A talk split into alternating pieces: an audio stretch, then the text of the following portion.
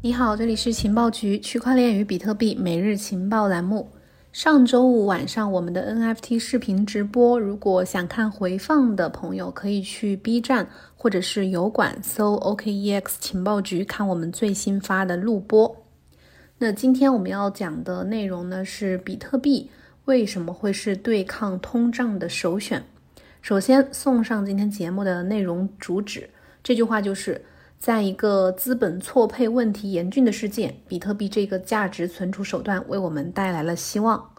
根据美国六月的 CPI，也就是消费者价格指数的报告，今年六月份的消费者价格同比上涨了百分之五点四，这是从二零零八年八月以来最大的月度涨幅。居民工资的上涨被这些消费品价格的上涨抵消了很大一部分，因为人们每天的日用品支出都在增加，通货膨胀正在成为一个大的趋势。CPI 飙升的部分原因是去年全球经济经历了大规模的供需冲击。如果考虑到美国生产端疲软，那么通货膨胀加剧就显得是合乎逻辑的。下面来简单的解释一下通货膨胀到底是什么。对通货膨胀的常见的定义呢，就是物价上涨。从某种程度上来说，确实是如此。通货膨胀的确就是指物价随着时间的推移而稳步上涨。但这种说法忽略了导致通货膨胀的原因，这才是问题的关键。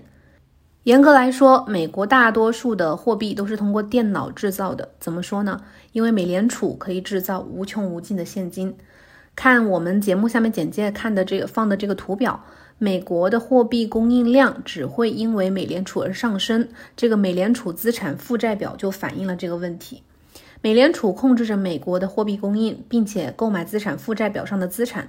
二零零六年，它的这个资产负债表只有不到九千亿美元，而在二零零八年的经济危机期间，资产负债表超过了两万亿美元。但是去年到今年是什么情况呢？截至到二零二一年六月，资产负债表上的资产价值差不多达到了八万亿美元，也就是说，美联储差不多已经让这个资产负债表增长了十倍。这说明美联储印钞购债的脚步在不断的加快，客观上推高了所有投资工具的资产价格。一个经济体当中，货币供应量的增加会推动资产价格和消费价格的上涨。所以，从二零零八年以来，资产价格一直在上涨。这其中当然也包括比特币，因为它目前正在被散户、机构投资者甚至一些国家作为货币使用。另外，股市，尤其是标普五百指数，几乎是每隔一天就会刷新一次历史最高纪录。从二零二零年三月的抛售以来，标普五百指数已经上涨了百分之一百左右。也就是说，你投入其中的投资的每一美元都将获得两美元的回报。美联储向金融市场注入了前所未有的流动性，这造成了资产价格的上涨。目前，政府发行货币引发的通货膨胀在世界各地都很严重，而且有愈演愈烈的迹象。美国政府有史以来增发的所有美元当中，有百分之三十五是在二零二零年三月到十二月之间印刷的。美元就像融化的冰块一样，不断的流入市场。有一项统计表明。大概有百分之四十七的美国人没有做任何的投资，而是一直拿着现金。不同于那些把货币当作筹码的投资者，这些美国人手中的货币的存储价值受到了侵蚀，真真切切的受到了美元疯狂印钞的伤害。正如我们前面所说的，比特币呢也在经历通货膨胀，并且从中获得了许多的收益，也就是好处。然而，我想指出比特币和其他资产之间的关键的区别。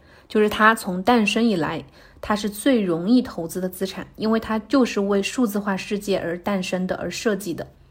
分布在全世界各地的数万个节点，确保着比特币协议的安全。任何人都可以去参与，并且保护比特币网络。也正因为如此，比特币网络才能够正常的运行，并且能够抵御任何单点故障问题。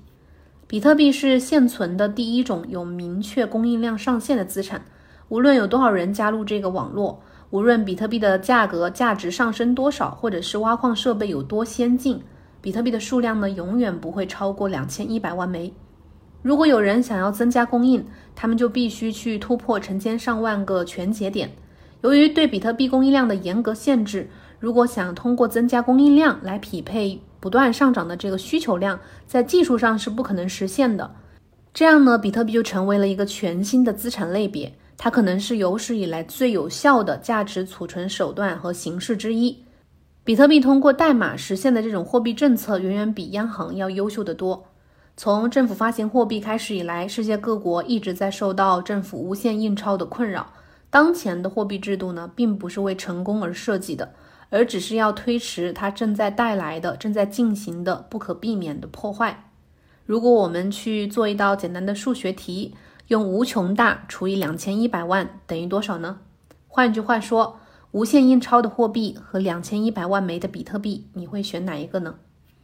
以上就是我们今天的节目。新朋友呢，可以添加情报局助理 OKSW 零幺零进群学习交流。明天节目再见，拜拜。